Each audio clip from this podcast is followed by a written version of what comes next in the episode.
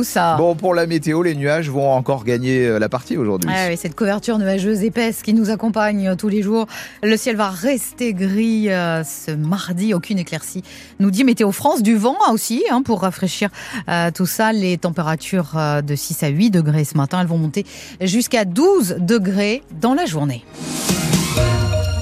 Et Lydie, on découvre avec vous maintenant un chantier plutôt discret mais très important qui vient de démarrer à Jargeau. Sur la digue de Loire, on abaisse le déversoir de 70 cm précisément pour faciliter l'évacuation de l'eau en cas de crue exceptionnelle du fleuve Royal. Ces travaux font partie du plan de fiabilisation des digues que l'État a lancé il y a pratiquement 10 ans. L'État qui était jusqu'ici gestionnaire de ces digues. Mais ce n'est plus le cas depuis quelques jours, Patricia Poureza. Oui, depuis le 29 janvier exactement, ce n'est plus l'État, mais les intercommunalités qui sont en charge de l'entretien et de la surveillance des digues de Loire. Ce transfert de compétences était prévu depuis 10 ans et il va se faire en douceur. L'État continuera de financer les travaux de sécurité jusqu'en 2035 à hauteur de 80%.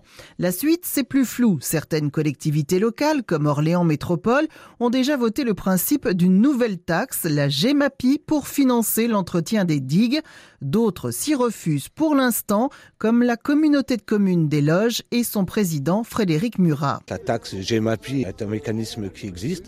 À aujourd'hui, nous n'avons pas encore de besoin réel de financement et donc euh, nous n'avons pas souhaité la mettre en place parce que voilà, je pense que les habitants ou les entreprises, puisque ça impacte tout le monde, sont déjà très très fortement taxés, mais on y réfléchit. Je pense qu'on n'aura pas trop le choix. Voilà, c'est pour la sécurité de tous. Sur le département, les travaux d'entretien classiques des digues de Loire coûtent un peu plus d'un million d'euros par an, une somme qui a déjà été répartie entre les six intercos désormais en charge des ouvrages. Et on va reparler euh, de la Loire avec notre invité à partir euh, de 8h20, Nicolas Campous euh, du CEPRI, le Centre européen de prévention du risque inondation, dont le siège est ici à Orléans. Il y a grève aujourd'hui dans l'éducation nationale. C'est la deuxième en deux semaines à l'appel des syndicats CGT, SNES, FSU et Sud.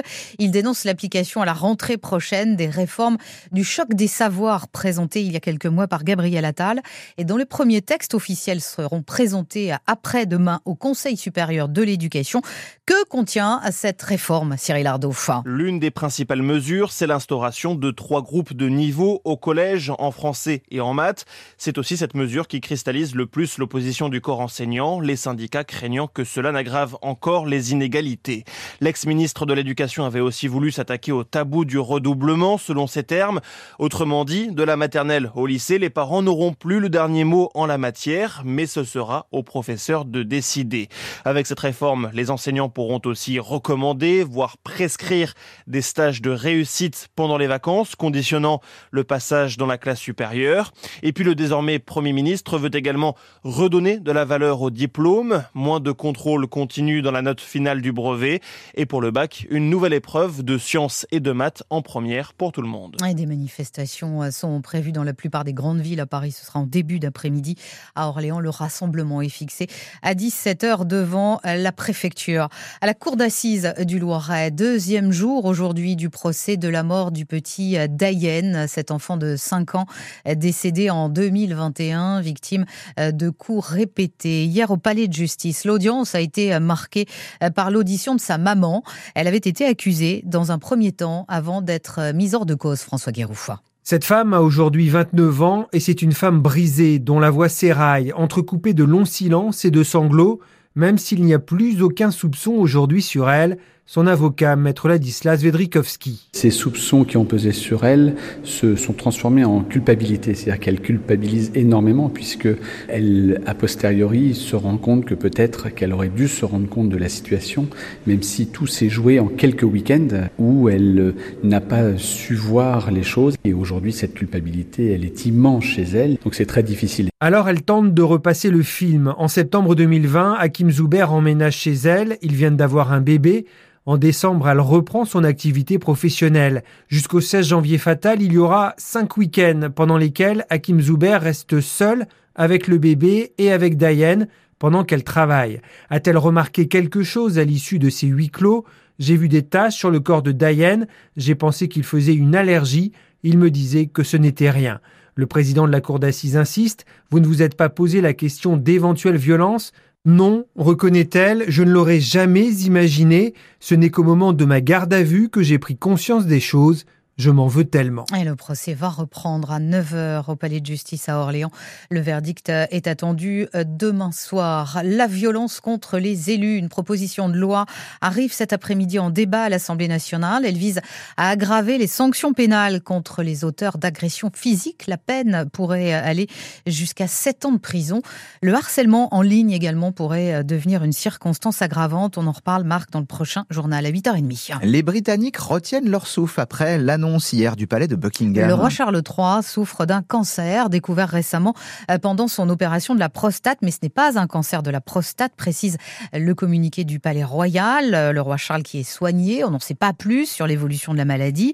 Euh, pour Stéphane Bern, spécialiste de la royauté, la situation est certes préoccupante, mais pas non plus complètement alarmante.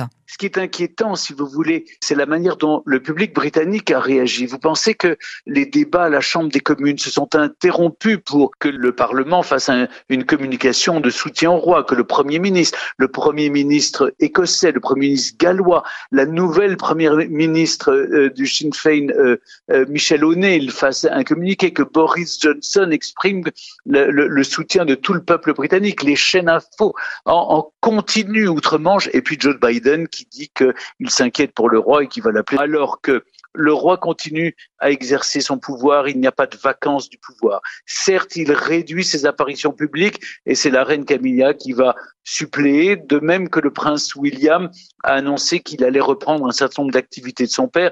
Il y a là, comment dire, une dramatisation qui peut-être n'a pas lieu d'être. le prince Harry hein, a réagi aussi. Il va rentrer des États-Unis euh, pour venir voir son père, euh, Stéphane Bern, qui réagissait donc hier soir. En basket, l'OLB enchaîne les matchs. Lydie a un rythme Ah oui, c'est un tous les trois jours en ce moment. Les Orléanais qui jouent à Vichy. Ce soir, ça va être un gros match. Vichy est deuxième euh, du classement. L'OLB reste sur une victoire le week-end dernier à Pau, mais Orléans est capable du meilleur comme du pire actuellement. On va voir ça.